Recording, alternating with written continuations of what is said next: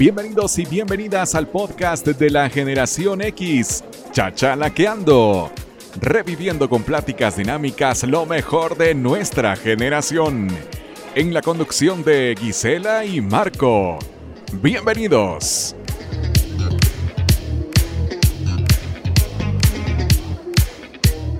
Hola, hola. Hola, hola, muy buenas noches. Muy buenas noches, ya estamos por aquí. Buenas noches, Marc. Hola, ¿Cómo Gisela, estás? muy bien. Hoy estamos en otro ambiente totalmente diferente. Así es, hoy estamos en un chachalaqueando con un ambiente totalmente diferente a los que hemos tenido hasta este momento. Pero contentos de estar nuevamente aquí compartiendo con ustedes, porque estuvimos ahí estudiando y pensando qué tema, qué tema sería bueno para hablar con nuestros amigos de los años 80, con nuestros amigos de la generación X. Y entonces dijimos, claro que sí, pues las películas de los años 80, ¿verdad? que fueron yo creo que todos vivimos esas películas con aquella intensidad también porque no era tan fácil ir al cine antes, ¿verdad? La verdad que a nuestros papás sí lo sentían bastante caro tener que estar. Yo me acuerdo que el cine costaba como unos 50, pues si no estoy mal, o 250 por ahí, ¿verdad? Y, pero sí era como que algo duro.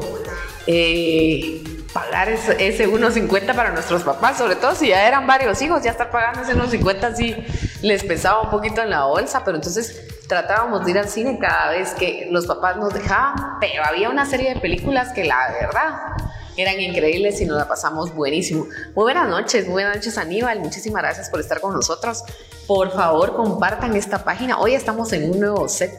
Estamos en así un poquito más íntimo, un poquito más eh, más eh, Más familiar. Exactamente, ahora estamos en un set un poco más familiar porque pues nos, bueno, queremos resguardar un poquito por el tema del coronavirus, estamos acá. Entonces, eh, pues bienvenidos, bienvenidos a Chachalaqueando. Les queremos pedir por favor que compartan esta página, compartan con todos los amigos de los años 80, ¿verdad? Con la generación X que se conecten con nosotros, pues ya estamos listos aquí para hablar y recordar todas esas películas de los años 80.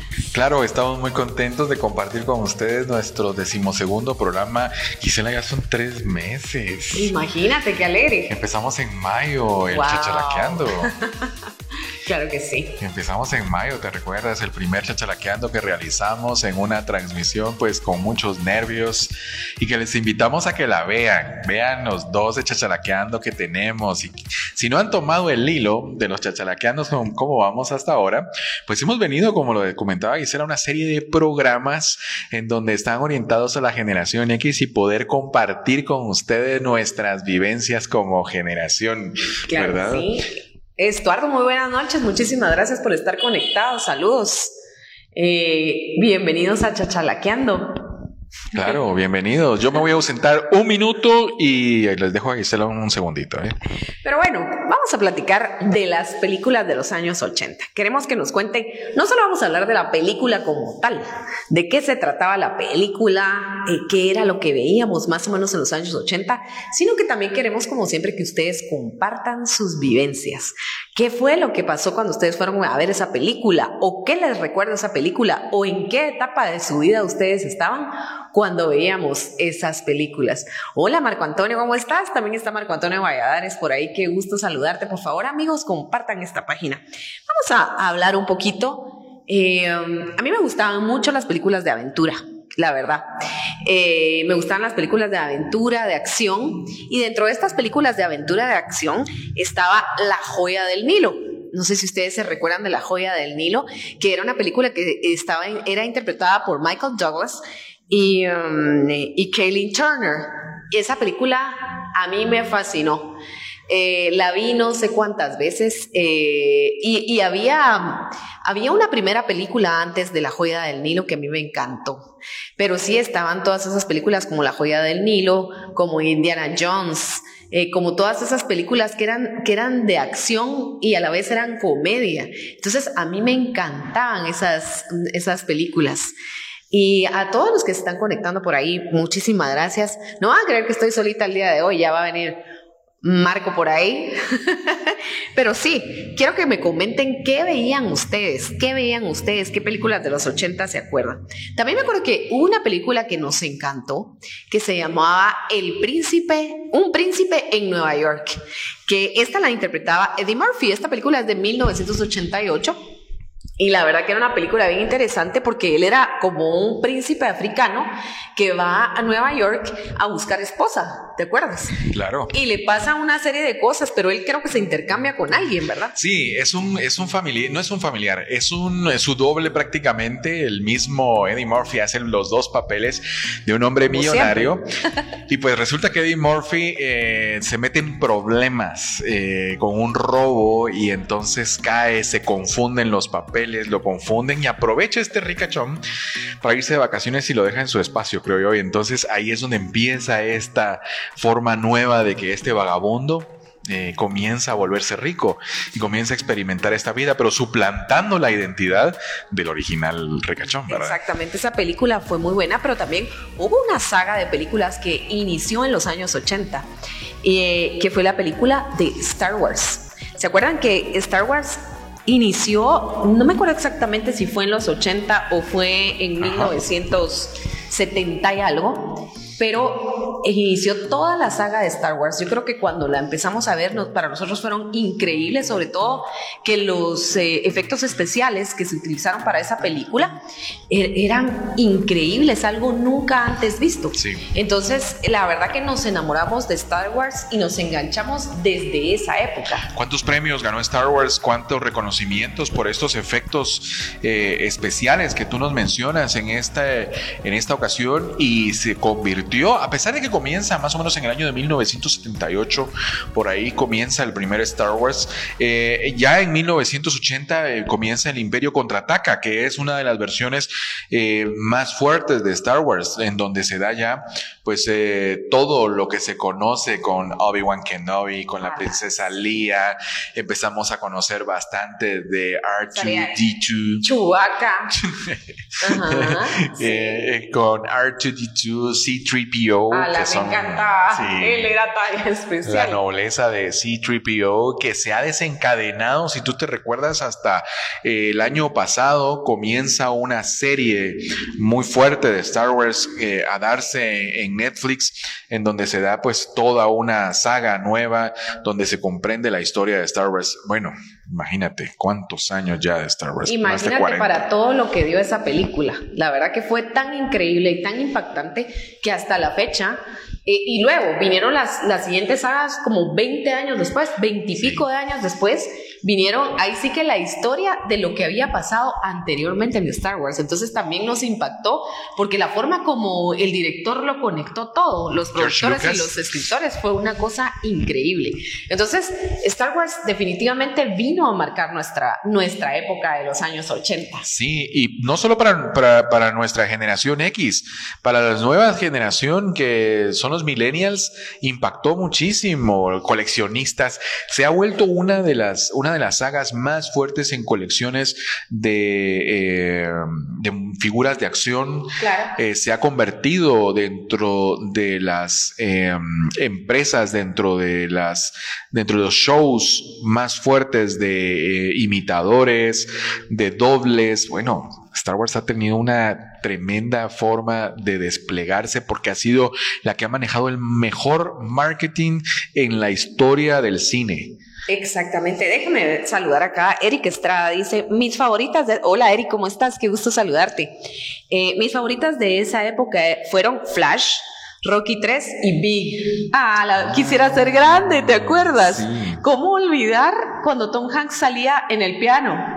Tocando tan, tan, tan, para, para, para. Buenísima, claro que sí. A mí también me encantó Big. Em, Marco Antonio Valladares. Pero lo de las pelis, hay categorías cinéfilos, cinéfilos, cinéfilos regulares o eventuales. Cada uno, cada uno recuerda pelis diferentes. Eso es, eso es completamente cierto lo que dice Marco Antonio. Eh, y yo quería hablar, ya que estábamos hablando Risky Business, dice Charles Mérida. Claro que sí, esa también era muy buena película, tenés toda la razón. Pero ya que estábamos hablando de esas películas como Star Wars, que hablaba mucho de otros planetas y de extraterrestres, hubo una película que fue a finales de los años 70, como 78 por ahí, que se llamaba Encuentro cercano del tercer tipo. Claro. La verdad que es una película que yo la veo cada vez que he tenido la oportunidad de verla, me encanta porque pasan un montón de sucesos extraños que yo creo que realmente los seres humanos, si, si tuviéramos eh, la oportunidad de tener un contacto con un extraterrestre, sería algo así, porque te volvés como medio loco, ¿verdad? Y otra cosa, eh, que a mí me encanta también de esa película, que los extraterrestres se comunicaban a través de, la, de sonidos. De sonidos. Y entonces, ¿quién no recuerda ese sonido de... ¿Te acuerdas? Yo hago el do. Yo hago el do. Exacto, porque y, sí, encantaba cuando las naves estaban ahí y llega, y luego cuando se abre la compuerta, que empiezan a, bajar todas esas personas que se habían desaparecido desde hace muchísimo tiempo. Exacto. Y, y, y, el, y, uno de los que estaba medio loco ahí siguiéndolos y todo, se va con ellos. O sea, es impactante. La verdad que solo el hecho de pensar en ese tema, decir, ¿cómo será tener enfrente mío una persona que tenga la misma capacidad intelectual o mayor? De verdad es algo impactante. Entonces esa película, yo me acuerdo que desde la primera vez que la vi fue increíble y todas las veces que la he vuelto a ver y la he vuelto a ver cuando he podido, ha sido de verdad una de las películas que a mí más me han gustado de todos los tiempos. Así es, ha sido una de las eh, que cierra la década de los 70 de una forma impactante. Sí, la verdad que sí, fueron películas muy buenas. Vamos a ver, eh, Marco Antonio Valladares. Fue la era de los monstruos, dice Minor Venegas de la... Hola, ¿cómo estás, Minor? Qué gusto saludarte. Varias. Eh, Mischief, Just One on the, God, on the Guys, y Zapper, entre otras. Esa última, si no, no la había escuchado. Ahí nos vas a tener que contar cuáles eran esas. Emilio Escobedo, güey, muchísimas gracias. Muy amable. Vamos a ver, Charles Mérida dice. Eh, Jaws 1 y 2, Tiburón, a la gran. Sí. ¿Te acordás? Todas las películas de Tiburón cuando.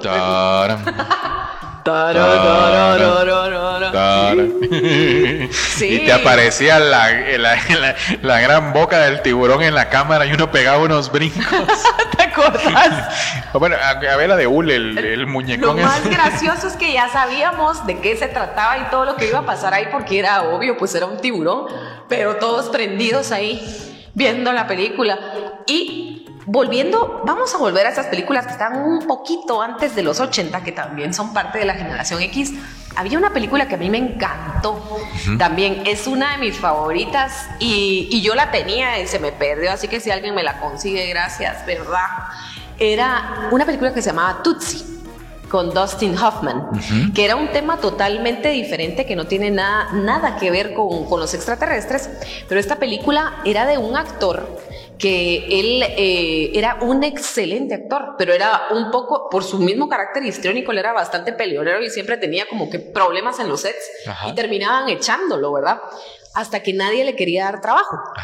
Y entonces él, eh, con su ingenio y su creatividad, se disfraza de mujer y consigue un trabajo eh, para una de las eh, series o novelas, digamos, de los Estados Unidos más prestigiosas, que es General Hospital. Y entonces, y él era uno de los personajes principales. Es una película bellísima, a mí me encantó. Él se enamora de una de las protagonistas, pero es una película muy bonita. Si no la han visto, se la recomiendo, búsquenla. Eh, se llama Tootsie con Dustin Hoffman. Bueno, y muy lindo su, su, su, traje. Yo me imagino, pues, la televisión, el impacto que tuvo con colocarle esa su peluca así, colochita hasta los hombros, sus lentes. Imagínate el maquillaje, de verdad. y toda la actuación, la voz y todo lo que él hace como mujer. O sea, hasta las uñas. Eh, él es de verdad una, algo fuera de serie. Un, bueno, Dustin Hoffman es un excelente Por actor. Supuesto. Y el papel que hace ahí, totalmente recomendable. Así que si lo pueden ver, véanlo, ¿verdad? Marco Antonio Valladares dice Aliens, claro que sí. Terminator, Predator. ¿A qué le gustan las de acción? y Predator. Ajá. Fright Nights. Sí, a mí me encantó Alien. Eh, porque te acuerdas que era también bien impactante, porque un ser humano en otro planeta, donde aparece un ser totalmente diferente a lo que nunca habían visto. También, bueno, Predator sí estaba aquí en la Tierra, ¿se acuerdan? Pero el asunto es que el tener que enfrentarse a ese ser que realmente no sabías ni qué capacidades tenía y era entre monstruo y era entre inteligente. O sea, la verdad que Alien me gustó muchísimo. Me gustaron más las dos primeras películas. Ya las demás como que ya, ya la trama no me encantó. Pero las dos primeras películas buenísimas. Fueron perdiendo verdaderamente su, su, su, detalle y nosotros pues acá en el programa Chachalaqueando queremos invitarles a que compartan la publicación, hagan sus comentarios, háblennos de sus películas. Nosotros pues aquí ponemos eh, eh, en la transmisión algunas de las que nosotros hemos ido platicando y, recordando y, viendo cómo, cuáles serán, pero bueno, háblenos de las que les más les han impactado a ustedes y por qué les impactaron o por favor, qué. Sí, lo que dice Marco, por favor compartan compartan, solo hay que apachar, compartir y mucha más gente va a estar conectada. Eh, mira lo que dice Marco Antonio. Tutsi la he visto como 10 veces. Ah, te gusta, a mí me fascina esa película. Eh, sí, era una de las películas que a mí más me ha gustado, la actuación de Dustin Hoffman y, todo lo, que significó esa película, la verdad que bien interesante. Vamos a hablar de otra película que también marcó época en los ochentas. ¿Quién nos recuerda a E.T., el extraterrestre? Claro.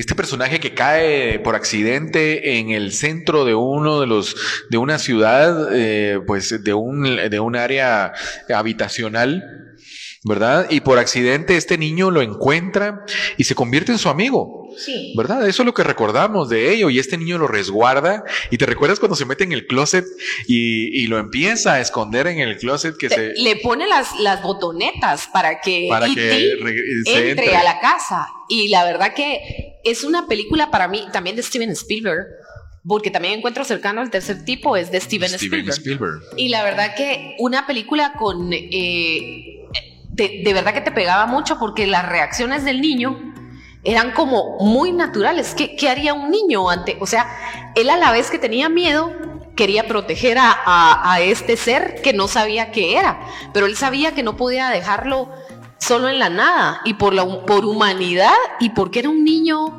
eh, inocente, lo entra a su casa, ¿verdad? Sin, sin estar con aquello de que puede ser que me haga algo, que me lastime, o sea, porque tal vez un adulto sí pensamos, bueno, ¿qué, qué es eso, verdad? Que, que me puede lastimar, me puede hacer, pero un niño con esa inocencia lo protege y él es el que hace que Iti e sobreviva todos esos días hasta llevarlo al colegio y todo. Yo recuerdo en esa época que sacaron un montón de promocionales de Iti, e incluso habían unos chicles ahí, mucha, cuéntenme, ¿quién no comió esos chicles? Iti que le dolía a uno la mandíbula, porque los chicles eran bien duros y, y eran así largos. Largos. Y entonces te terminabas comiendo todo el chicle, pero el chicle era enorme. Entonces, cuando terminabas el chicle, te dolía la mandíbula, pero todos estábamos comiendo chicles de E.T. Yo me recuerdo que lo hacíamos un rollito nosotros con mis amigos y el, el, rollito lo íbamos envolviendo y ya cuando lo teníamos todo enrollado, nos lo metíamos en la boca y empezábamos a masticarlo. Y tú bien te dices, terminábamos con un dolor aquí de mandíbula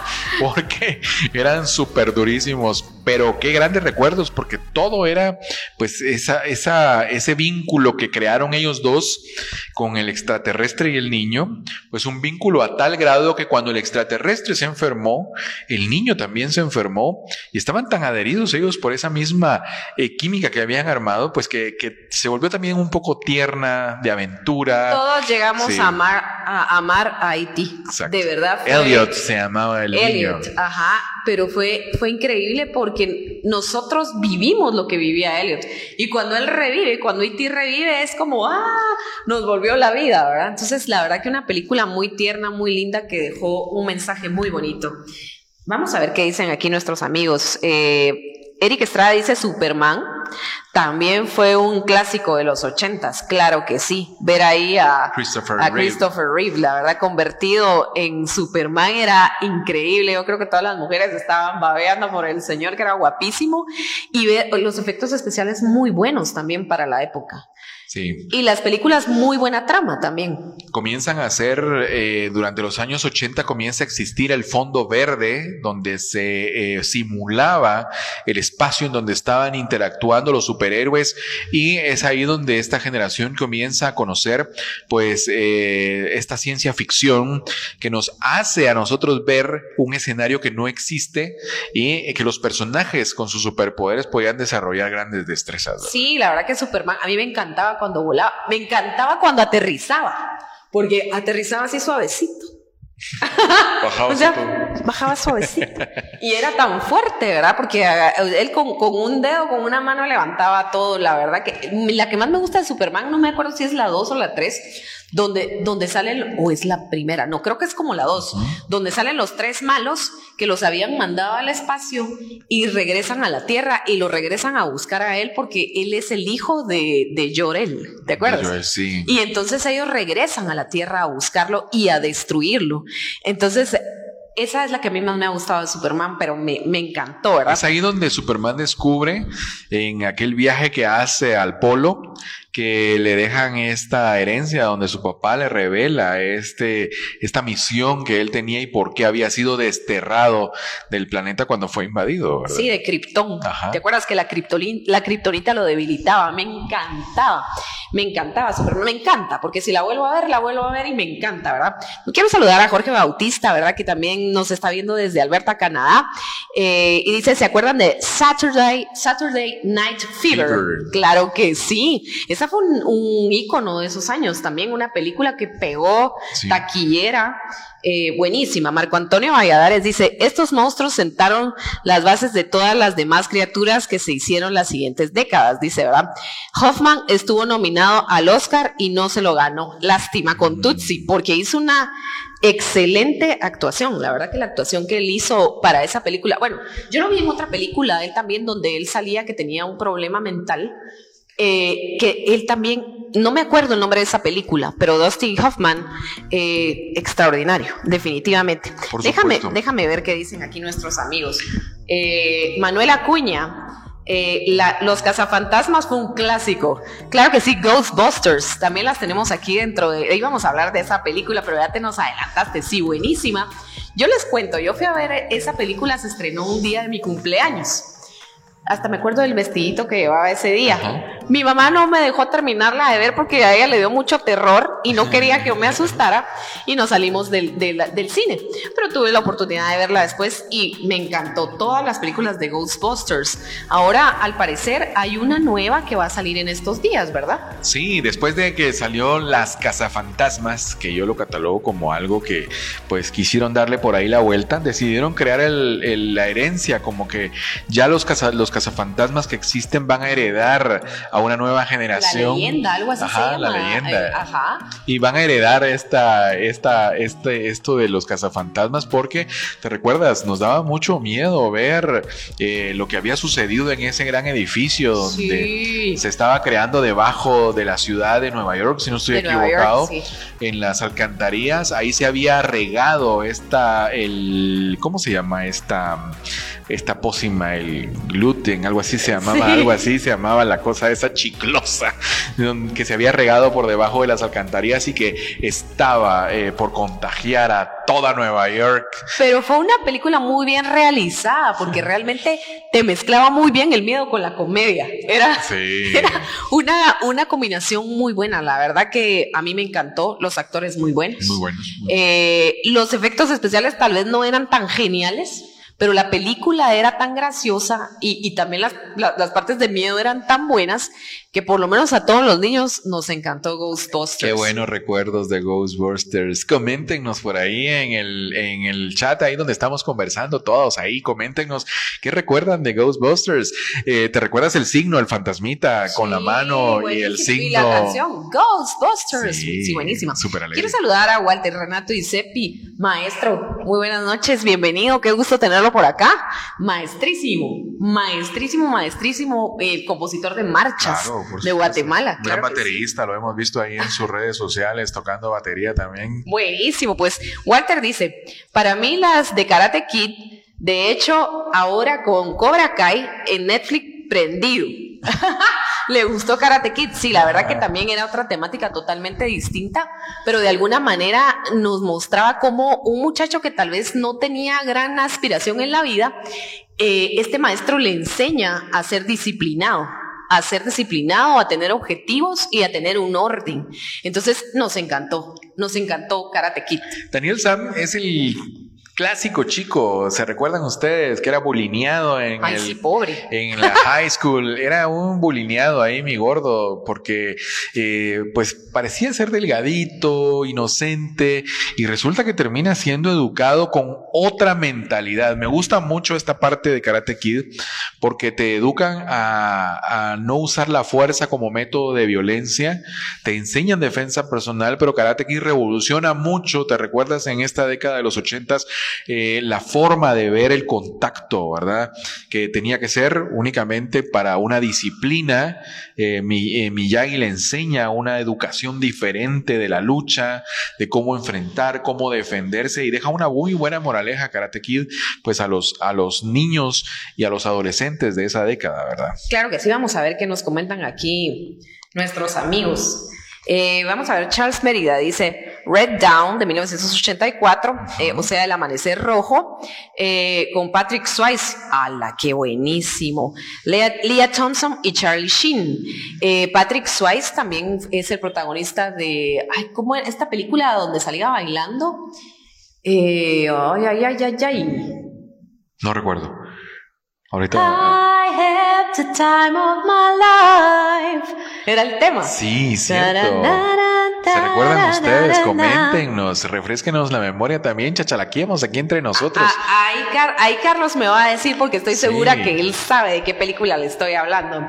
Eh, Marco Antonio Valladares, Rain Man dice, ¿verdad? Charles también dice Top Gun, por supuesto, Top Gun, eh, que hasta ahora estamos a la espera de la, de la continuación, Top Gun Maverick. Sí, claro que sí. Se estrenó el año pasado, a partir de más o menos junio, julio, se hizo un tráiler del Top Gun y bueno, hasta el momento estamos esperando qué pasa con Sí, este. pero yo me acuerdo que con Top Gun, el otro día en uno de los chachalaqueando les conté que con mi hermano la fuimos a ver al cine Lido. Y entonces el estreno era una cosa, ¿verdad? Una de colas, porque acuérdense que, bueno, siempre se hacen colas, pero antes, ¿te acuerdas que las butacas no estaban numeradas, sino que tú tenías que llegar temprano para poder agarrar un buen lugar y para poder lograr entrar, porque si no te tenías que quedar para la siguiente función. Entonces con mi hermano logramos entrar, pero resulta ser que ya no había lugar en las butacas. Entonces a mí me tocó ver Top Gun desde una de los graderíos del cine Lido, pero igual me encantó, porque yo lo que quería era verla, no me importaba si sentada, parada o donde fuera, pero tenía que verla. Entonces, una película eh, que tenía una mezcla de acción y tenía una mezcla de romance, ¿verdad? Porque era un romance increíble con los protagonistas ahí que, yo creo que a todos nos encanta. Y la canción, que la verdad que el soundtrack fue increíble, ¿verdad? Hasta la fecha uno escucha esa canción y dice, no, oh, qué lindo. Yo creo que influyó mucho porque cuando yo era niño siempre quería ser piloto aviador de la User Army y yo creo que fue por esa película que, que me nació y yo quería, yo quería volar un avión, ¿verdad? mi deseo era volar un F-16 que en ese entonces yo creo que Estados Unidos estaba promocionando mucho los aviones porque pues el impacto que tuvo Top Gun hizo que muchos de nosotros pues soñáramos con ese, con ese típico eh, hombre, eh, caballero. Ah, sí, aparte que Tom Cruise, déjame decirte que estaba como quería. Tom Cruise era arrasador. De plano. bueno, y la chica estaba muy guapa también era muy guapa, pero él era como el famoso, digamos, o empezando a tener fama en esa época. Sí, estaba súper, bueno, no sé si estaba súper joven, pero estaba entre los 20, 20, 25 años, por ahí estaba Tom Cruise. Sí, la verdad que sí. Vamos a ver, Carlos Mérida dice Police Academy. a él sí le gusta el cine como a mí, me encanta, casi que las mismas películas. Esas películas de, de la Academia de Policía. Buenísimo. Dios mío, era cada ocurrencia que de verdad yo creo que yo no dejé de ver una sola, porque fueron, al final no sé cuántas películas de la Academia de Policía fueron, pero tenían tanto ingenio y se inventaban cada cosa que era increíble ver e, ese tipo de películas como lo, este, la Academia de Policía ¿Dónde está el piloto? Que era una película también de muchos años atrás, pero también era como ese mismo... La misma línea. La misma eh. línea, ¿verdad? Porque ¿Dónde está el piloto? También era muy graciosa. Me acuerdo una escena donde el piloto está sudando, pero son chorros de sudor los que le caen por todos lados. Entonces me encantaba, ¿verdad? Y bueno, ¿cómo olvidar ¿Dónde está el policía? Parte 33, un tercio, el insulto final. De verdad. Esa película también fue increíble con Leslie Nielsen, ¿verdad? Que, que en paz descanse, pero un gran actor cómico. Y él tenía la, la capacidad de decir muchas cosas graciosas, serio. Entonces era buenísimo. Leslie Nielsen a mí me encantaba. Sí, y miren, esta, esta serie es de, estamos hablando ahora de comedia, pues eh, nos trajeron a nosotros mucha diversión porque era en esa sátira de eh, hacerle la parodia a aquellas películas de donde se estaba promocionando mucho los vuelos de aviones, eh, donde se estaba promocionando mucho los viajes transatlánticos que se estaban dando de, entre Europa y América, más que todo en Estados Unidos. Y pues todas estas le quisieron dar una, una temática muy especial y cómo reclutar a, esta, a estos policías que ustedes saben que en, Estados Unidos pues tienen un filtro muy fuerte para reclutar policías y pues querían pasarla muy bien estos productores haciendo que se podían reclutar o querían tener la intención de cambiar aquellos hombres y mujeres pues que tenían pues ciertas deficiencias por ahí porque hacían unas locuras y pues eh, nos dio mucha risa en esta a esta generación todas estas películas regresar aquí las eh, que se me fueron unos comentarios de unos amigos ahí. Ay, no, ahí se nos van a correr. Sí, ya no los tenemos por bueno, eh, dice Eric Estrada, perdón si no menciono su comentario, pero se me corrieron los comentarios y ya no los pude ver. Vamos a ver. Eric Estrada dice Dirty Dancing. Sí, así se llamaba la película que te decía, la de la, donde salía Patrick Swayze. Claro que sí. Esa era Marco Antonio Valladares. No me cachaste. Rain Man es la película donde Hoffman hace papel de autista. Esa es exactamente, tienes toda la razón. Y su hermano era Tom Cruise. Esa es una gran película que se las recomiendo. La verdad que aquí les vamos a hacer recomendaciones. Si no las han visto, pues es tiempo de que vean esas grandes películas de los años 80. Hay que conseguirlas, ¿verdad? Yo creo que todavía logramos conseguirlas por ahí, porque muy buenas películas. Vamos a ver. Marco Antonio Valladares, yo soy arqueólogo por Indiana Jones. Ala, Marco Antonio también es arqueólogo. Dios mío, ¿qué va a hacer con este hombre? Es de todo. Eh, ¿Dónde está el piloto? ¿Te acuerdas? Buenísima. Jorge Bautista dice, The Police Academy fueron eh, firmadas en Toronto. ¿De verdad? Esas fueron filmadas ah, en Canadá. Y es que eh, Jorge Bautista vive en Canadá. Súper, ¿eh? Sí, la verdad que fueron películas muy buenas. Nos hicieron reír y crecimos con esas películas, la verdad que sí. ¿Quién se acuerda de Flashdance? Esta película salió en 1983 y era una película que contaba la historia de una soldadora de Pittsburgh y ella quería ser, eh, quería entrar a una escuela de danza. Entonces ella se, se, esfuerza muchísimo para poder entrar a esta escuela de danza. Y me acuerdo que, ¿quién no? En el colegio, en todas partes nos ponían a bailar. Yo me acuerdo que yo bailé una coreografía de, de Flash Dance la de Maniac. She's a, maniac, maniac. Me acuerdo que esa la bailé porque de verdad el baile que ella hace ahí creo que nos quedó a todos grabados en la mente. Sobre todo porque aparte de todo era una muchacha muy linda, pero su forma de bailar increíble. Lo que pasa es que su atletismo, eh, ¿te recuerdas? Eh, en esa época comenzaron a ponerse los famosos calentadores, los leotardos, y querían pues eh, mostrar a, este, a esta figura de mujer pues muy atlética, con muchas capacidades, con muchos talentos, y mostraban y reflejaban la envidia que se daba también en la industria de la, de la industria musical en esa época, de cómo iban creciendo. ¿Se recuerdan? Madonna también entra por esta misma línea. Yo me imagino que Flashdance es un reflejo mucho de la vida de Madonna, porque esta chica de Flashdance era una soldadora. Ella trabajaba en una industria muy pesada de, la fábrica, de la industria en Estados Unidos y pues termina haciendo arte, ¿verdad? Y, logra el éxito. ¡Hala! Sí, qué buena película. También otra película que a ver si ustedes se recuerdan de ella era La historia sin fin. Esta nació, eh, salió en 1984 y la verdad que toda la fantasía que ves en esta película siendo niños fue increíble, ¿verdad? Eh, ver a, Falcor, que era el perrito. El perrito. El perrito este que volaba, bueno, no era perrito, porque era un perro. Perro. pero ese perro que volaba, que aparte de todo era muy amoroso y cariñoso, él se parecía mucho a un golden pero la verdad que hacía que los, los niños nos encariñáramos con este perro, ¿verdad? Y cuenta la historia de Bastian. Bastian empieza a leer un libro que se va a destruir eh, una tierra llamada fantasía porque la oscuridad eh, va, a, a llenar la fantasía. Y entonces tiene un buen mensaje porque el mensaje es que los niños nunca deben de dejar de tener fantasías, de dejar de soñar, de dejar de crear. Entonces la película es muy linda, ¿verdad? Todos los monstruos y todo lo que sale ahí. Y, hay un momento en la película en que tú, ves que todo se va a terminar, pero no.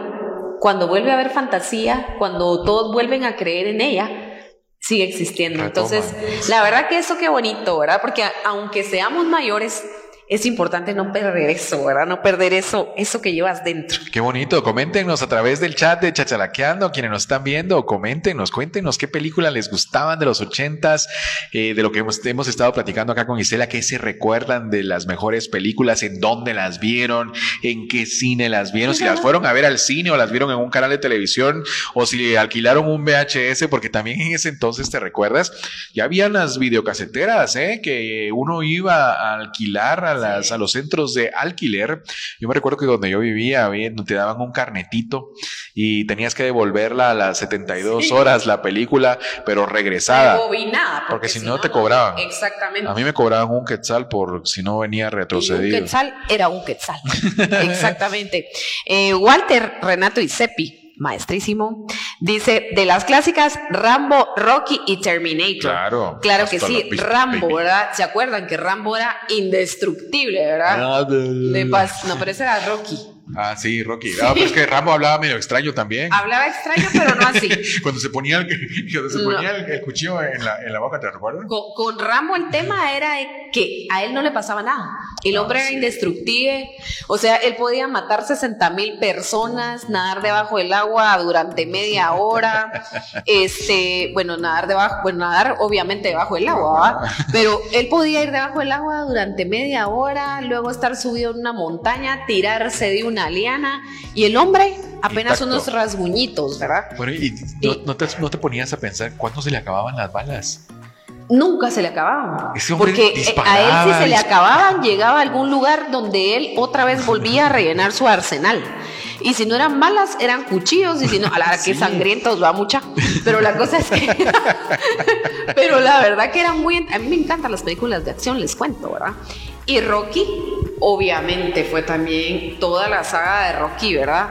Fue también otra película que, a la ver ese entrenamiento, incluso la estatua de Rocky, ¿verdad? Que, que está que hicieron ahí conmemorativa a Rocky, ¿verdad? Es, una cosa impresionante. Eh, la forma como él, él entrenaba, uno dice, a la gran, Dios mío, ojalá Dios me diera esa fuerza para entrenar de esa manera, pero también los músculos de este señor, impresionantes, de verdad. Dos íconos de lo físico en los 80s, Arnold Schwarzenegger con Terminator y, eh, Sylvester Stallone con estos personajes de Rambo y Rocky que impactaron en ese entonces, pues lo que era el, típico americano, así. Y bueno, y los dos eran, no eran americanos porque eran de sangre. Eh, Schwarzenegger era... Ah, Schwarzenegger es eh, austríaco y Rocky era pero eh, Terminator fue impactante porque realmente, o sea, pasaban en la película cosas que, que tú decías, bueno, este, este es malo o es bueno, ¿verdad? Y de repente en una película sale de malo y en la siguiente película él es el bueno que llega a salvar a Sarah Connor. Entonces cuando, a mí me gustó más la segunda que la primera, la verdad, me gustó la primera, pero la segunda me encantó.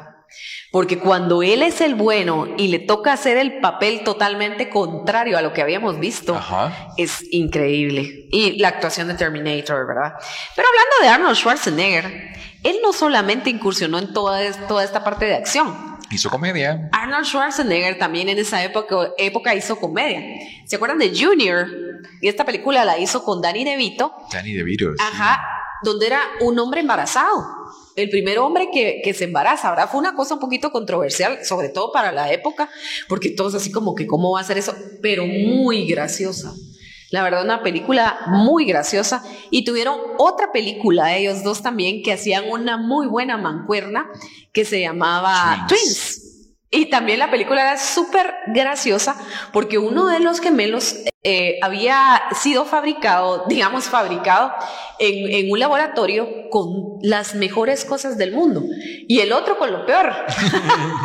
Pero eran twins, eran mellizos, ¿verdad? Entonces es una película con una trama muy buena y el mensaje también muy interesante. Sí, muy chistoso ver cómo dos hermanos tan diferentes eh, pues tenían que acoplarse en una vida similar y eso hace que Schwarzenegger pues incursione en el área de la comedia muy bueno, eh, bastante atractivo y que pues les dio a esos personajes que estamos platicando un gran boom porque pues salir de esta fuerza que tenía eh, Arnold Schwarzenegger a compartir pues con un poco de comedia fue bastante interesante. Coméntenos en el chat aquí de Mira lo que dice Naponeto Miranda.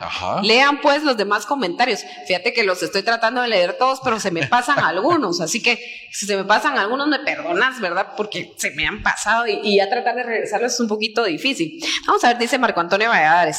Las épicas y dramáticas fuera, eh, fuera de África eh, Kramer contra Kramer, eh, Gandhi y Amadeus. A la, ah, Amadeus? Amadeus, sí. Sí, tienes razón, Marco. Eh, vamos a ver, Walter Isepi dice, todas esas películas Espérate, vamos a ver aquí. Todas esas películas eran de verlas en el estreno, en los cines del centro histórico, claro que sí, Capitol, Lux, Tauro, etc. Grandes tiempos de época de estudio con los compañeros de la, clase. Me trae grandes recuerdos, excelente tema, felicitaciones a ambos. Muchísimas gracias, Muchas gracias. muy amable. Vamos a ver qué dice Charles. Arnold también hizo Twins, claro, era lo que les comentaba, esa película fue buenísima.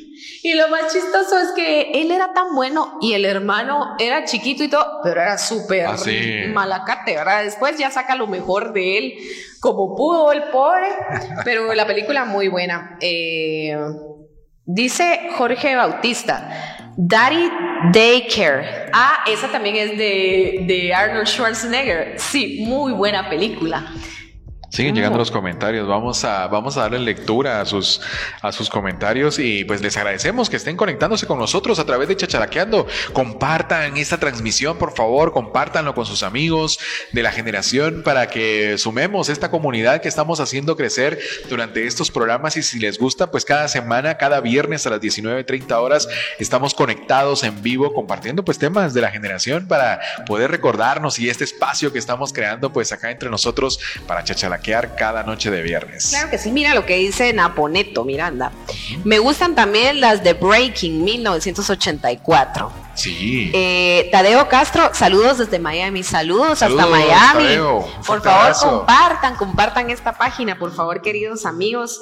Espero que todos se encuentren muy bien y la verdad que un gran gusto estar aquí con ustedes. La verdad que nosotros eh, esta página la creamos para poder tener una conversación con ustedes, una conversación como la teníamos antes en los años 80, cuando nos reuníamos con amigos y platicábamos por largas horas y nos la pasábamos feliz, era, era, un ambiente totalmente diferente porque ahora pues se, ha limitado mucho la tecnología, pero igual tenemos que agradecer la tecnología que nos mantiene conectados, ¿verdad? Eh, vamos a ver, dice Marco Antonio, Kirden Garden Cup, sí, esa buenísima también, que te digo que el pobre tenía, se la hace pasar por maestro, ¿verdad? y, y con todos los niños del kinder que son niñitos como de cuatro años, una cosa así.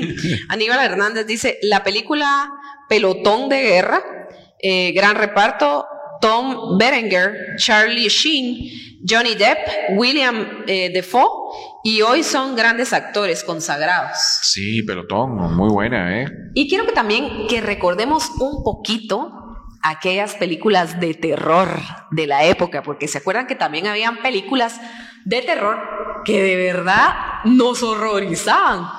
Eh, de verdad, yo creo que uno era un poquito más miedoso porque ahora yo las he visto y digo, pues no me dan tanto miedo, pues, o, los efectos especiales no eran tan buenos como los de ahora, pero para la época eran muy buenos, ¿verdad? Eh, estaba, por ejemplo, Terror en la calle del infierno. Esas eran las películas de Freddy Krueger que de verdad todos, ¿cómo olvidar la musiquita esa de un, dos, Tan, a la gran, cuando empezaba esa musiquita, díganme si no se nos paraban los pelos a todos, la verdad que Nadie quería dormir con la luz apagada. No, sí, la verdad que ya sentíamos que Freddy nos iba a salir ahí y, y la verdad que era una película bien impactante. Vino toda la saga también de Martes 13 que quién no vio a Jason hasta que nos cansamos de ver a Jason, porque yo ya en la última Jason película. 9 creo que llegó, ¿ah? no sé hasta Sí, que era como, Jason ah. había, pero ese Jason Ya era. el último ya no te daba miedo. Ya, nada. ya de último debería haberse llamado Jason el inmortal, porque de verdad cada rato revivía el hombre, vaya de último, ya no sabían qué hacer con él, pero en un principio cuando empezamos a ver esas películas de miedo fueron increíbles, ¿verdad? También estaba Halloween de 1978, ¿verdad? Esas películas eran las más horroríficas de esa época y por supuesto Poltergeist Claro. que también salía una niña canchita, eh, que era muy impactante verla ahí eh, dentro de, de todos esos monstruos que, llegaba, que, que salían en esa casa, ¿verdad? Entonces, eh, la verdad que esas películas de miedo fueron muy impactantes.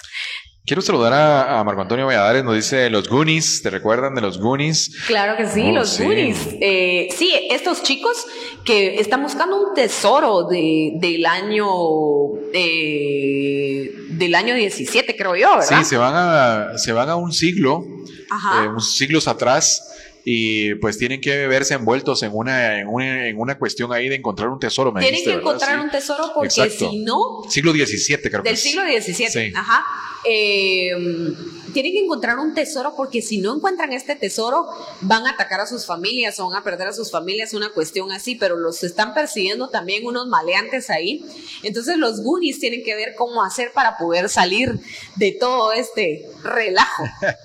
Saludos a Francisco Fuente, nos dice los monstruos con el zipper atrás, cabal. Sí, había uno, bueno, eh, eso fue en Poltergeist, ¿verdad? Sí, yo me acuerdo que a mí me horrorizaba la película y el otro día la vi y dije, ay Dios mío, no estaba tan de miedo, pero bueno, también habían otras películas que eran un poquito de ciencia ficción, eh, para volver un poquito a la ciencia ficción, que, que a mí me encantó, me encantó también, El secreto del abismo. No Claro. sé si se acuerdan de esta película, pero esta película hablaba de, de unos... eh, eh, eran marineros, pero se metían debajo del agua porque eran, eh, ¿cómo se llaman los que se meten abajo del agua? Usos. Buzos, ¿verdad? Eh, y, y ellos veían cuestiones de petróleo y cosas así. Ajá. Y que sí se dan cuenta que abajo del agua hay extraterrestres. Y, los, y empiezan a tener contacto con ellos y empieza a pasar una serie de cuestiones en esa película Ajá. que de verdad súper, súper interesantes. Hay, hay momentos estresantes donde la, la protagonista se va, se, a- se ahoga prácticamente. Y, y hay otros momentos lindos eh, de colorido y de extraterrestres. Una cosa muy bonita. Si no la han visto, se la recomiendo también. El Sí, secreto claro. del abismo. Esa es otra película muy buena.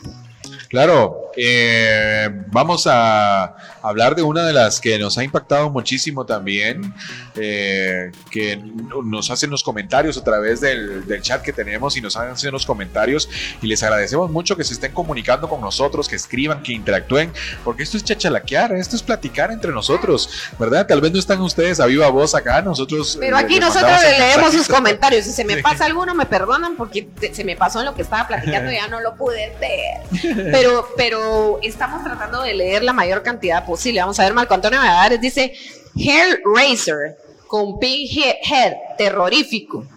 Eh, vamos a ver, Chris Xpanel Castillo dice, películas de los 80 súper buenas, las de terror, Halloween, con Jamie Lee Curtis. Así mencionamos Halloween. ¿Te acuerdas que era una saga de todas las cosas que pasaban en Halloween? Y uno Exacto. decía, uy, ¿qué le irá a pasar a estos pobres muchachos, verdad? Eh, Marco Antonio Valladares dice, El Abismo. Se llevó todos los Oscars del área técnica artística. Sí, Imagínense si eso. no han visto todavía El secreto del abismo, búsquenla, porque es una súper, súper, súper película de ciencia ficción y tiene una mezcla de un montón de cuestiones de sentimientos, etcétera. Entonces, les va a encantar. Búsquenla. Muy buenas películas. Hoy estamos hablando de las películas de la década de los ochentas. Pues, ¿cuáles se recuerdan ustedes? Coméntenos. Estamos esperando de cuáles han sido las que más les han impactado. Y por favor, ¿Por qué? compartan, compartan esta página, por favor, queridos amigos. Vamos a ver si se recuerdan de esta película que les voy a mencionar en este momento.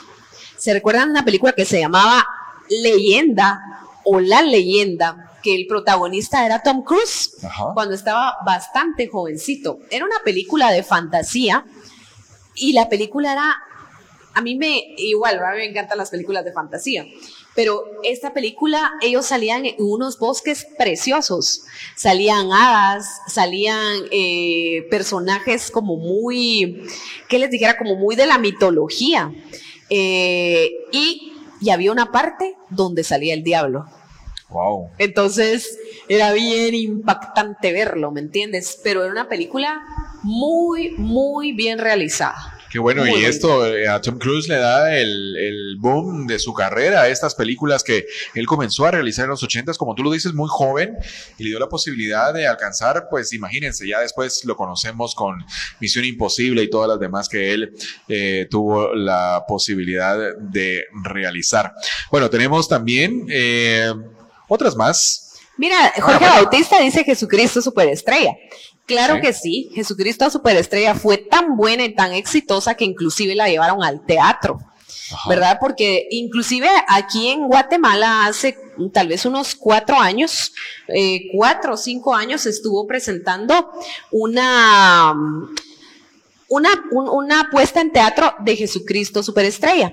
Eh, me acuerdo que quien hacía el papel principal era Tavo Bárcenas y varios artistas guatemaltecos porque se llenaba el escenario, yo diría que tal vez unos 50 artistas con músicos guatemaltecos que me encantó y lo estuvieron presentando en el Teatro Lux. Estuvo buenísimo, sí. Jesucristo Superestrella, de lo mejor que hemos visto, ¿verdad? Muy bueno, ¿eh? Ajá. Eh, vamos a ver, lo que hay mi policía, Tutsi, esas ya se las mencioné. ¿Se recuerdan de esta película que les voy a comentar ahorita que se llama Tres hombres y un bebé? Ah, sí. Tres hombres y un bebé era una película, eh, yo creo que rompió con todo lo que había en esa época, porque ver a tres hombres rompiéndose el cerebro por ver qué hacen con un bebé que les llegaron a dejar a la puerta, pero este bebé era hijo de uno de ellos que vivían los tres en ese mismo apartamento, ¿verdad? Eh, y él era actor. Y cuando van a dejarle, y era un actor así mero mujerieguín, ¿va? Entonces le llegan a dejar a esta bebé. A su apartamento de soltero, ¿verdad? Era que vivía con sus otros dos amigos, ¿verdad? Pero el asunto es que les dejan a esta bebé y el actor está de viaje en un país lejano, o sea, muy lejano, y los amigos dicen, ¿qué hacemos si es, si es, la hija de aquel, va? Pues nos va a tocar cuidarla. Y entonces no sabían ni cambiar un pañal, ni hacer una pacha, no sabían qué hacer con esta niña, pero al final esta niña hace que nazca la ternura en ellos y todo lo que ellos hacen por esta niña, la forma tan tierna de cuidarla, en un principio era así como, uff.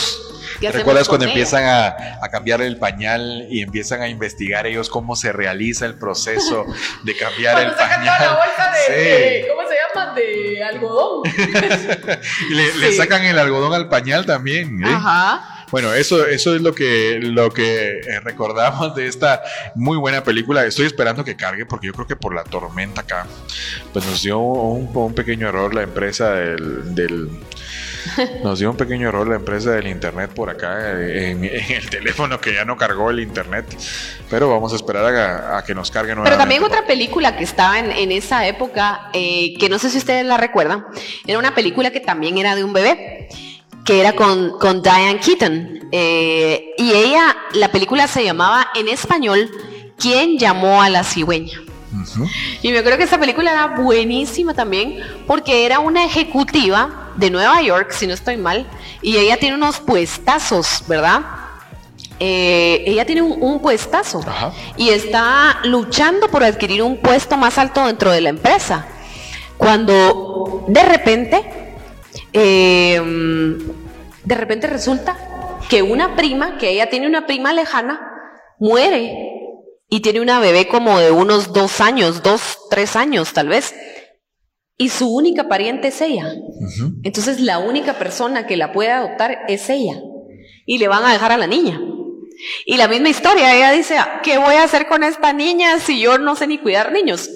Y es una historia también, ella deja todo su éxito en la empresa, porque hasta la despiden, porque por estar cuidando a la niña no cumplía con las cosas de la empresa, ¿verdad? ella deja todo y se va a vivir a Vermont. y, y, ella era tan exitosa y tan buena para los negocios que ahí ella pone un negocio de compotas de bebés.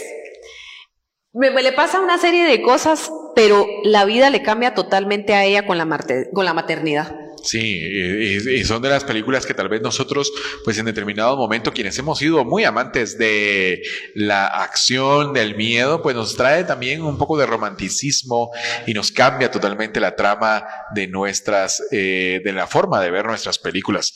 Bueno, acá tengo el video, pero bueno. Mira lo que dice Marco Antonio. Fatal Attraction. Esa película. Sí, atracción fatal, ¿cierto?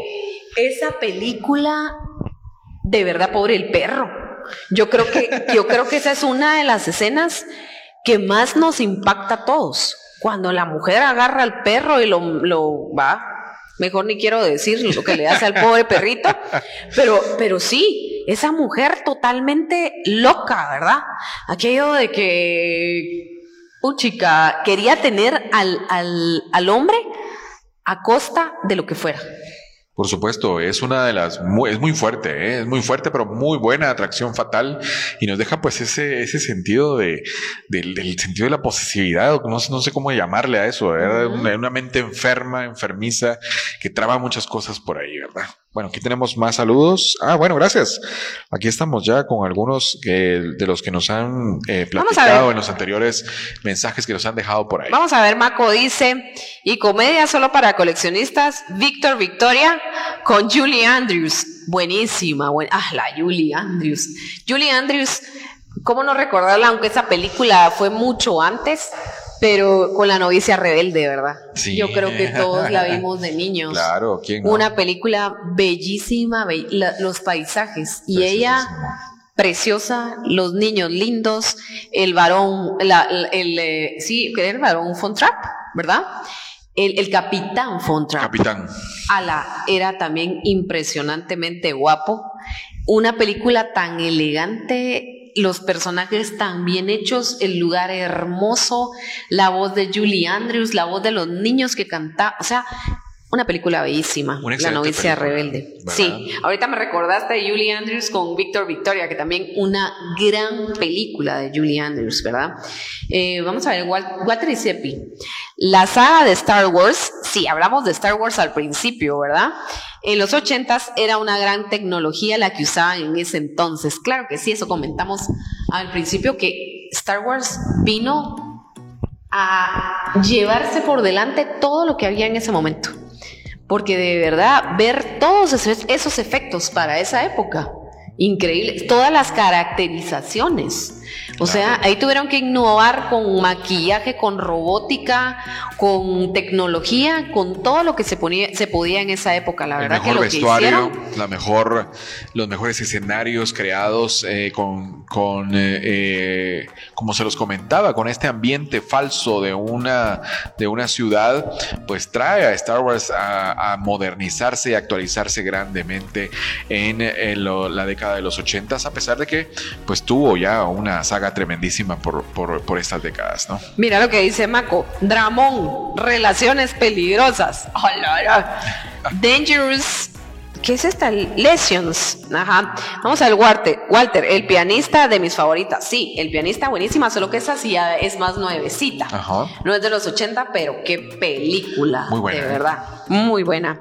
Eh, Marco Antonio Valladares. En Víctor Victoria, ella se hace pasar por transvesti para ganarse la comida. Muy buena. Alejandro Magno, un saludo desde California, un saludo hasta California. Muchísimas gracias por estarnos sintonizando. Por favor, amigos, compartan esta página. Claro. Eh, los gremlins, claro que sí, Maco. Puchica, los gremlins también. ¿Quién no tuvo un gremlin? Gizmo y Rayita. ¿Se recuerdan de, que Gizmo era el personaje tan tierno, cariñoso, pero enojalo? Eso me recuerda a que le cayera agua. Me recuerda. Échale agua. Me recuerda a algunas personas o algunos personajes que medio se les dice algo y se convierten, pero en el gremlin malo, ¿va? Es, una ternura, pero se les echa un. Se vuelve rayita. Dios mío, esa película. Sí, cuando salían todos. Eh, los gremlins. Sí. Y el Cuando arman su party, ¿te recuerdas? Sí, ¿te acuerdas? Lleno de espuma. Aquel en patines, aquí patines, patinando para atrás, pasando en medio de. Ay, no, eh, los gremlins de verdad eh, parecía como que era. eh, no- les caía agua y se multiplicaban como locos. Y eso era tremendísimo, ¿no? Y todo comienza con Gizmo, ¿verdad? Porque Sí. él es el que comienza, que le cae un poquito de agua a él y empiezan a multiplicarse todos los Sí, gremlins. ¿Te acuerdas? ¿Y quién no se acuerda también de quién engañó a Roger Rabbit? Yo creo que lo que más recuerdan todos es a la esposa de Roger Rabbit. Porque ¿Te recuerdas de esta mezcla entre caricatura y película? muy bien realizada. Sí, eso. Ellos rompió. innovaron, innovaron con eso para, para la época.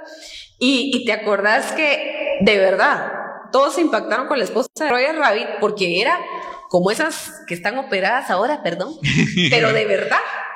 Ella, ella sí estaba así Ella, voluptuosa. ella sí porque- era original.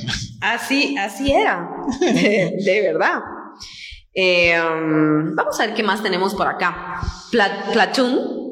1986. Ajá. ¿Verdad? Esta película, eh, no, esta, esta, no, esta no es la película Cocoon. ah, Es Cocoon. la película que yo Sí, quería hablar. Cocoon. era aquella película donde los viejitos se sumergían en el agua. en el agua y salían jóvenes. Y sa- pues no salían jóvenes ellos. Pero ellos con energía, ¿verdad? Pero con toda la energía de un joven. Cierto. ¿Dónde estará esa piscina, mucho? Y que en el fondo del, de, la, de ese lago eh, habían unos huevos eh, de como de extraterrestres Sí. que eran los que emanaban esa juventud, esa energía, esa fuerza. ¿Dónde estará esa En piscina? el lago de Amatitlán.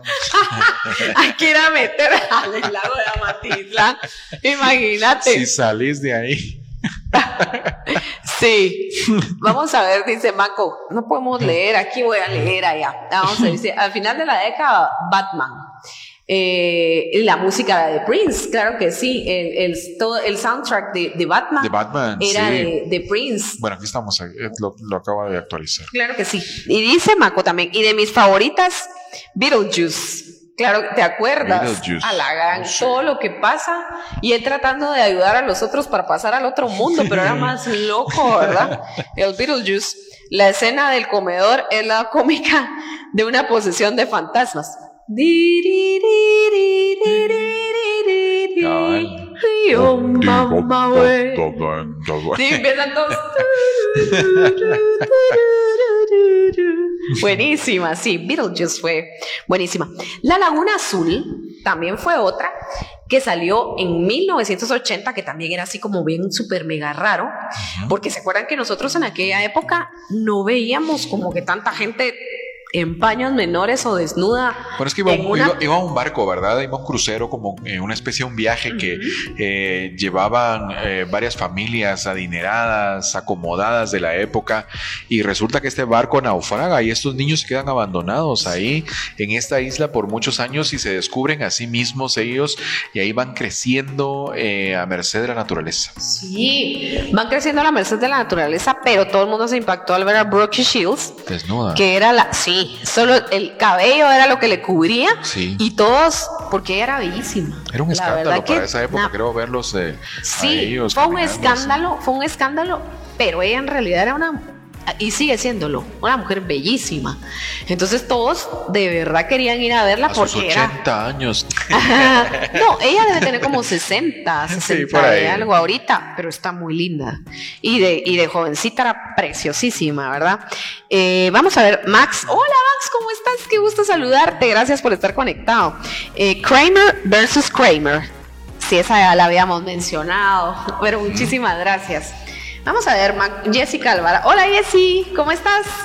Saludos, dice, de, hasta Shela estás todavía, híjole. Bueno, saludos allá en el frito de Shela. Ah, qué rico, Sheila. Sí, muy bonito. Creo que finales de los ochentas, Edwards Scissors Hands. Ah, sí, ¿se acuerdan de, de El joven manos de tijeras? Me acuerdo que Claro. yo, yo creo que todos pensábamos, ¿será que va al baño? ¿Cómo le hará? Imagínense cuando agarra el rollo de papel. Sí, Lo de hace, verdad. lo hace trizas. Lo hacía trizas, pero era lindo, ¿verdad? Todo lo que hacía en, lo- en Sí, los era un árboles creativo. era, era una cosa Era preciosa, un ¿verdad? creativo. Él comienza como diseñando algo así, como Sí. moda, ¿verdad? Y ahí se va desarrollando en eso. Y luego cuando arregla todos los árboles del- de todas las casas de todas las señoras. Exacto. Y les deja aquellas formas preciosas, de verdad. Muy bonita la, la historia de, del joven Manos de Tijeras, ¿verdad? Marco Antonio Valladares, la actriz era Brooke Shields, sí, Por cabal. supuesto. Eh, que era considerada la chica modelo más bella del momento. Y la verdad que muy bella. Sí, lo fue, lo fue. Muy bella. No, y está muy bonita ella para su edad. Es una mujer muy bonita. La verdad que sí. Vamos a ver Walter y Seppi. Duro de matar, claro que sí. Bruce Willis. Buenísima, pero me encantaba cuando se queda. Hay una parte donde él está metido como en una parte del techo y tiene hasta los pies así pegados en la parte de arriba. Y todo lo hacían pedazos. A las. No, ese era otro que él hacía, o sea, a todo el mundo mata, pero nadie lo. Bueno, sí tenía unas cortaditas, ¿va? Pero Unos, unos moretones. Pero la película es muy buena. La Le- verdad que le la película pegaban como buena. 50 mil veces y solo aparecía como un submoretón en el ojo, mi, mi querido Bruce Willis. cara cortada. Eh, o El Padrino, otras clásicas de los ochentas. Otras clásicas de los Eh, ochentas. ¿Cómo se llamaba? Eh, Robert De Niro. Exacto. Era el, Robert De Niro, no, no, no. No, creo que me estoy confundiendo. No sé si es Robert De Niro el protagonista. No recuerdo. Pero sí, muy bueno. No, es Al Pacino. Al Sí, sí, Pacino. sí, los estoy confundiendo. Él, él era Al Pacino, pero buenísimo. Y el padrino, ¿verdad? Claro. Definitivamente ver toda esa parte de la mafia, cómo se manejaba eh, y cómo, ¿verdad? De repente iban ahí caminando y terminaban y exterminaban a todos, era wow, ¿verdad? Sí, mostraban una, El una poder. cruda realidad de la mafia y pues muy bien hecho por eh, estos productores pues que nos trajeron grandes eh, pues momentos de conocer eh, las mafias. Cómo se, cómo se manejaban. Bueno, estamos prácticamente pues ya casi finalizando nuestro programa y de dándole las gracias a cada uno de ustedes por estar conectados, por compartir. Ya vimos aquí que están compartiendo las publicaciones. Muchas gracias por compartirlo cada viernes a las 19.30 horas. Eh, si no hay ningún cambio, nosotros estamos pues muy puntuales acá compartiendo con ustedes cada chachalaqueando de cada semana y bueno. Como tú lo decías, las películas, pues eh, lo hemos visto ahí por ahí, variedad. eh, hay, Claro hay- que sí. hay variedad. Claro que dice mi mamá, mami.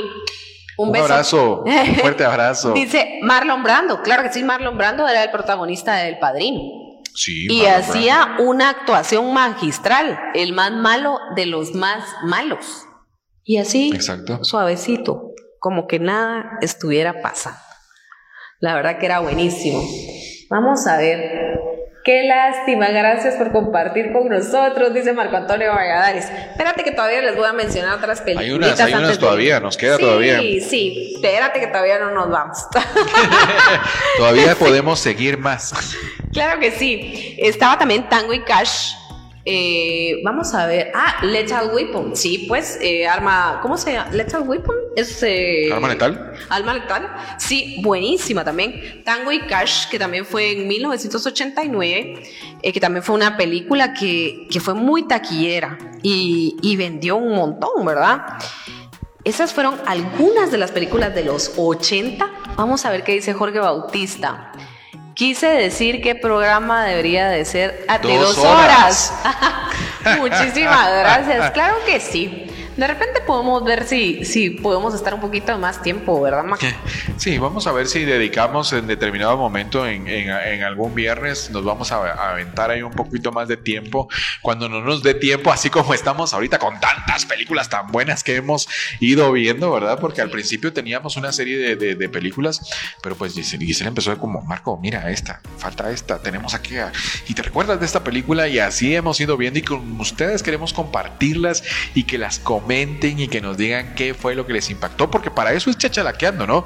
Estamos abiertos acá, ahora a través del chat estamos este, eh, solo replicando lo que ustedes nos comentan también y compartiendo de estas bonitas experiencias a través del Facebook Live que tenemos cada viernes. Claro que sí, mira lo que dice Mako. Ajá. Dice Overboard con Goldie Hawn y Kurt Russell. Claro que sí, ellos se casaron. Ellos, ellos están casados, ¿verdad?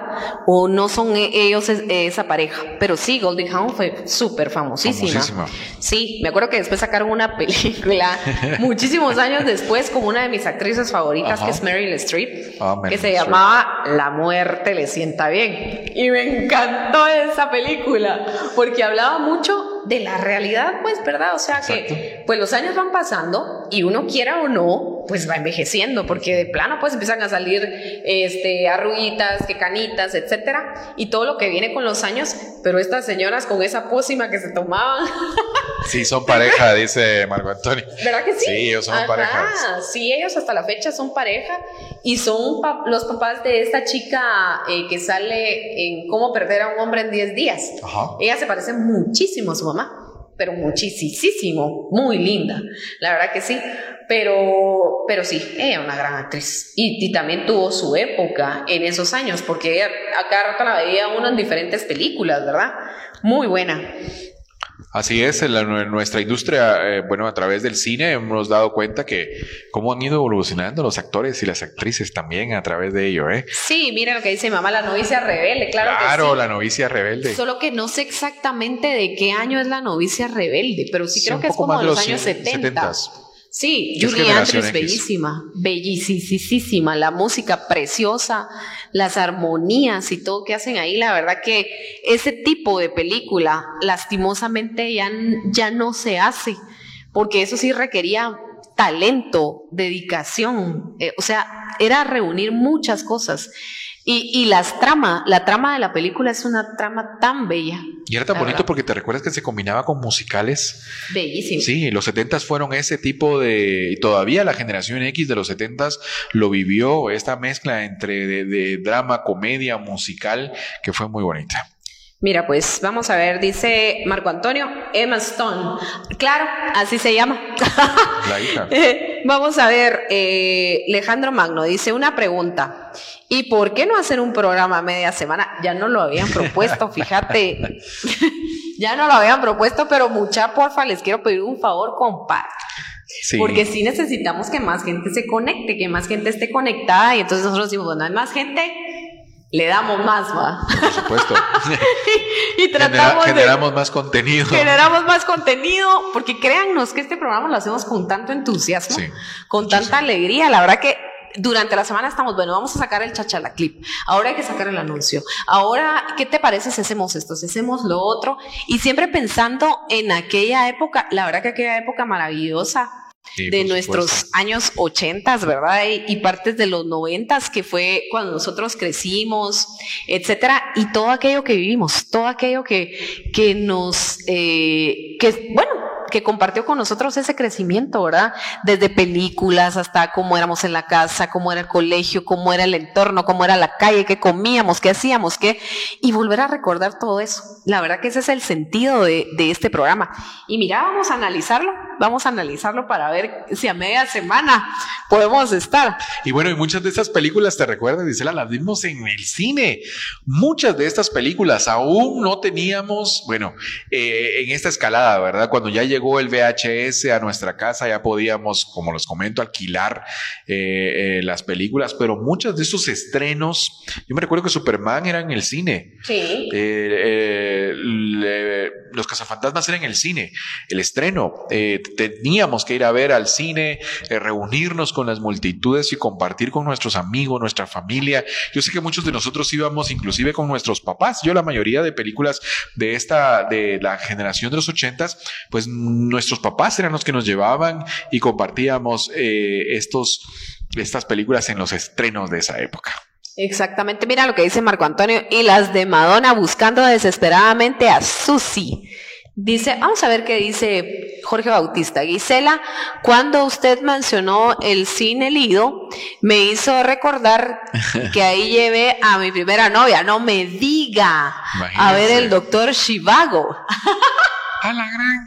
Mire pues, vamos a ver si esa primera novia está por ahí viendo este programa.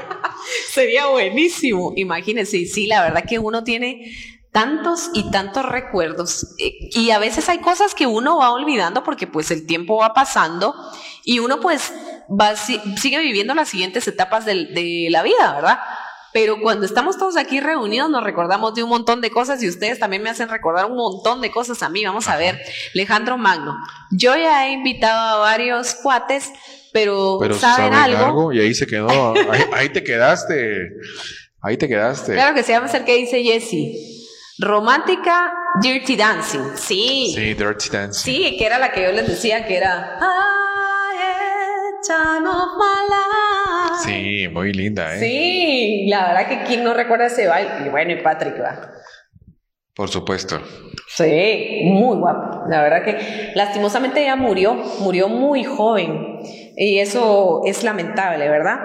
Vamos a ver qué dice. Eh, ¿En dónde yo vivo? Dice Alejandro Magno. Dicen que los ochentas fue la mejor era. Era, digo época, ¿verdad? Sí, la mejor época. claro que sí. Vamos a ver, Fernando López Grijalva. Buen programa, felicidades. Las películas de Rocky eran la misma trama contra las diferentes, eh, contra diferentes contrincantes. Sí, pero la volví a saber. Sí, estábamos pegados ahí esperando a ver con, con quién se iba a ver, con, el, con el alemán, con el ruso. sí, era el típico boxeador que viajaba por Europa y por el mundo, pues enfrentando esta serie y querían dar al típico norteamericano, el tipo, típico norteamericano que pues tenía esas capacidades de vencer. Aunque él no era norteamericano, él era italiano. Sí, representaba, representaba a Estados Unidos en las peleas también. Sí, pero era italiano. Sí, era. Y toda su cultura era, era italiana, La, que, la que él representaba en las películas, ¿verdad? Incluso su forma de hablar y todo era como italiano, ¿verdad? Ay, mira, mi mamá dice Perseo. Esa era, ¿cómo se llamaba esta película?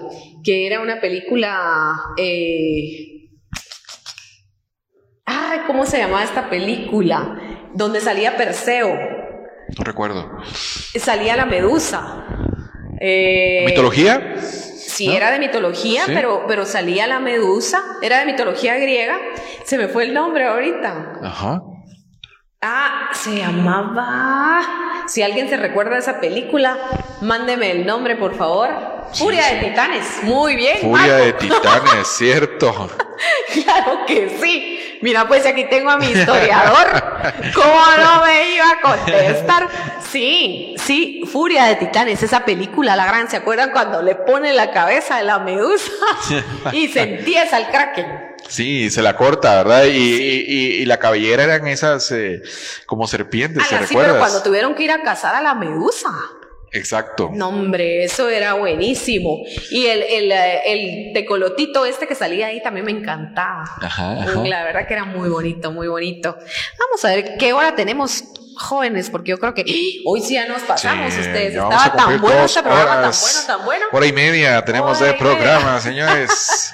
Así que hoy nos pasamos de programa.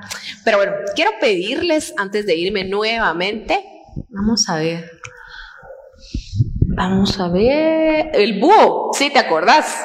El búho, exacto. Cupido motorizado, dice Walter. ¡Hala! Sí, Cupido motorizado, cierto. ¿Cómo se llamaba aquella película que fue bien famosa en los años 80 de un chavo que se enamora de un maniquí? Maniquí creo que se llamaba. Ajá. Y que la va a ver todos los días al escaparate. No recuerdo haberla visto. ¿No la viste? Cupido motorizado, eh, solo vamos en lo que nos responden cómo se llamaba o, cómo era la, la, historia. Cupido motorizado era este eh, bochito eh, este Volkswagen tierno que toma vida y que se mete en unas carreras tremendas, un tremendo carrito rebelde por ahí que toma vida, ¿eh? Y yo creo que de ahí nacen los Transformers un poco porque pues este, este bochito era como, yo digo bochito porque así le dicen en México, pero pues era un Volkswagen eh, de dos puertas que era muy intrépido y que se mete en unas competencias y en grandes problemas pues a raíz de llegar a a, convivir con un muchacho que pues se vuelve una gran historia, Cupido motorizado. Muy bonita esta, esta historia de Cupido. Bueno, sí. la de Mariquera, buenísima, Maco. Vamos a ver, Estuardo dice, hola, buenas noches. Me acabo de conectar, pero quiero dejar mi aporte. Los Goonies, saludos a Guise. Qué, qué gusto saludarte, Eric Estuardo. gusto saludarte, mira, muchísimas gracias por conectarte. Sí, los Goonies, ya hablamos un poquito de los Goonies en, en el programa. Vamos a ver, Alejandro Magno escribió ahí, pero no me ha entrado aquí. Eh, dice, una cucaracha le decimos en guate. claro que sí, aquí son las cucarachitas. Aquí son las cucarachitas, ¿cierto? sí, sí, los escarabajos. Claro que sí. Los escarabajos. Son los escarabajos, claro que sí. Bueno, pues em, quiero pedirles nuevamente, por favor, que compartan esta página con quienes ustedes quieran y con quienes ustedes puedan y para que se conecten con nosotros. La verdad que nos encanta. Hoy estamos muy contentos porque la verdad que ha habido mucha interacción y eso es bien bonito, ¿verdad? El poder compartir con ustedes. Y la verdad que todas las veces que quieran ver este programa se pueden volver a meter a la página de Chachalaqueando y volver a ver este programa de las películas, o si quieren ver el programa de los conectes, o si quieren ver el programa de, de, de las... Eh, cuando hicimos el, de las kermeses, cuando hicimos el de los cassettes, cuando hicimos el de, o sea, todos los temas que hemos hecho aquí los encuentran en esta página, en esta página que se llama Chachalaqueando, y aquí pueden ir viendo en la sección de videos y ahí encuentran todos los temas que llevamos hasta la fecha, ¿verdad? Igual, si ustedes van, el otro día les dije, si ustedes van solitos en el carro y dice voy aburrido, voy a escuchar uno de los videos de Chachalaqueando y se van a ir matando de la risa, se van a ir recordando de, de un montón de cosas. Vamos a ver qué dice mi mamá. La sirena con... Uy, ya no leí. Sí, vamos a ver aquí. Bueno, y les queremos invitar porque vamos a tener, ya tenemos tres chacharaqueando a través de Spotify. Si tienen la cuenta de Spotify, búsquenos como Chachalaqueando. Ahí ya tenemos tres audios eh, pues, colgados, subidos en eh, de los audios que tenemos por acá y eh, ahí van a poder escucharlos también solo en audio para poder compartirlos y compártanos y escúchenos. Si ustedes no tienen la posibilidad de escucharlo a través del, del video, ya tenemos tres Chachalaqueando subidos en Spotify. Claro que sí. Mira lo que dice Fernando López Grijalva. Otro aporte, la isla del tesoro. Eh, era uno de unos piratas. Esa fue la primer película que vi en un cine. Fue para el 15 de septiembre del 89. ¿Qué tal? Al salir, mi papá me llevó a los actos cívicos de independencia y logramos ver los 21 cañonazos. ¡Ah, qué, lindo recuerdo! De verdad que qué lindo recuerdo. Mira que esto es lo que nos gusta, el poder compartir que esas películas te traigan a esos recuerdos. Yo también fui a ver los Ghostbusters con mi mamá, que por ahí anda. mi mamá me llevó a ver los cazafantasmas y me sacó a media película, ¿se acuerdan mamá? Porque a usted le dio miedo. Pero bueno, por lo menos me llevó, por lo menos vi media película, ya después más grandecita la pude ver. a mi mamá no le gustaba que viera esas cosas de miedo, pero, pero me llevó porque yo le necesité tanto, tanto, tanto que me llevara pero qué bonito, qué bonita la historia que nos acabas de contar y qué bonito. Por supuesto, son muy bonitos recuerdos de familia y de lo que hemos vivido nosotros con nuestros seres queridos a través de, de, ver las películas. Muchísimas gracias a cada uno de ustedes por estar conectados y compartir con nosotros estas bonitas experiencias. Ya vamos a cumplir una hora y media. Hoy hemos, hemos batido récord, ¿verdad? Mi mamá. Ah, me di cuenta porque me sacó del cine en lo más emocionante y yo me fui alegando en todo el camino. Creo que me compró un mielado o algo así para que dejara estar alegando. Pero, ¿cómo es que se llama? Pero me acuerdo, fue bonito que me llevara, aunque a ella le diera miedo. La verdad que sí. Pero bueno, queremos agradecerles por habernos acompañado en este nuevo chachalaqueando este día y queremos comentarles que para el siguiente programa pues ya estuvimos nosotros analizando de qué les hablamos, de qué les platicamos ahora a nuestros queridos amigos de Chachalaqueando, cuál va a ser el tema. Porque ya hablamos de series, ya hablamos de películas, ya hablamos de música, ya hablamos de cassettes, ya hablamos de tantas cosas que hemos hablado de los ochentas. Pero esta vez vamos a hablar no de las series, vamos a hablar de los programas de televisión que habían en los años 80. Y va a ser un programa que va a estar muy bonito porque vamos a hablar de los programas de televisión y de radio que habían en los años 80 y de los principales conductores de esa época. ¿Se acuerdan? Vamos a mencionar a dos nada más para ver si se acuerdan de ellos. ¿Se acuerdan de Venga con Chalo Venga? Vaya papa. ¿O se acuerdan de don Jorge Méndez? Claro. ¿De Campilla? Y la Llorona. Claro que sí. Así que para este próximo Chachalaqueando vamos a tener este super programón. Eh, muchísimas gracias, buenísimo. ¿Dónde vamos a hablar? Recuérdense los temas. Van a ser los programas de la época de radio y de televisión y sus principales conductores. ¿Verdad? ¿Quiénes eran los conductores de esa época? Los conductores que más, y, que más escuchábamos tanto en radio como en televisión. Por supuesto. ¿De qué se trataban sus programas? ¿Qué hacían ellos? De eso vamos a hablar. ¿Verdad? Por supuesto, los esperamos la próxima semana a las 19.30 horas y ustedes compartanlo, comenten, lo compartan esta publicación. Carlos de Triana. ¿eh? Cuando, sí, claro, cuando vean ustedes que nosotros lanzamos los promocionales a través de la página de Chachalaqueando, compártanlo con sus amigos para que muchos más pues nos integremos en este, en este proceso tan hermoso de crear una comunidad de generación X chachalaqueando de esas cosas bonitas de nuestra generación. Claro que sí, mira, Estuardo, tú, tú decís también podría poner temas de cómo se, se vestía, me imagino que vestía de vestirse. Sí, la moda. En, en esos años. Ya tenemos ese, ese chachalaqueando. Tenemos un chachalaqueando. Tú lo puedes encontrar dentro de los videos que están en esta página. Ya está el, el tema de la moda. Y en ese tema de la moda hablamos de todo lo que usábamos de ropa, zapatos, peinados, maquillaje, accesorios, etcétera. Ahí vas a encontrar todo ese tema. Mira, César Higueros, claro que sí. Pero bueno, ahí sí que guárdenos para el siguiente programa quiénes serán esos principales conductores para la televisión y para la radio. Eh, ahí sí que nos dejaron tantas enseñanzas, ¿verdad? Tanto que aprender de ellos. Eh, ¿Y cuáles eran los principales programas que se veían en esa época en la televisión? ¿Cuáles eran esos programas que más se veían, verdad? ¿Qué shows se veían en esos programas? Chachalaqueando, el podcast. Síguenos en Facebook, Instagram, Spotify, YouTube, como Chachalaqueando o El Chachalaqueo.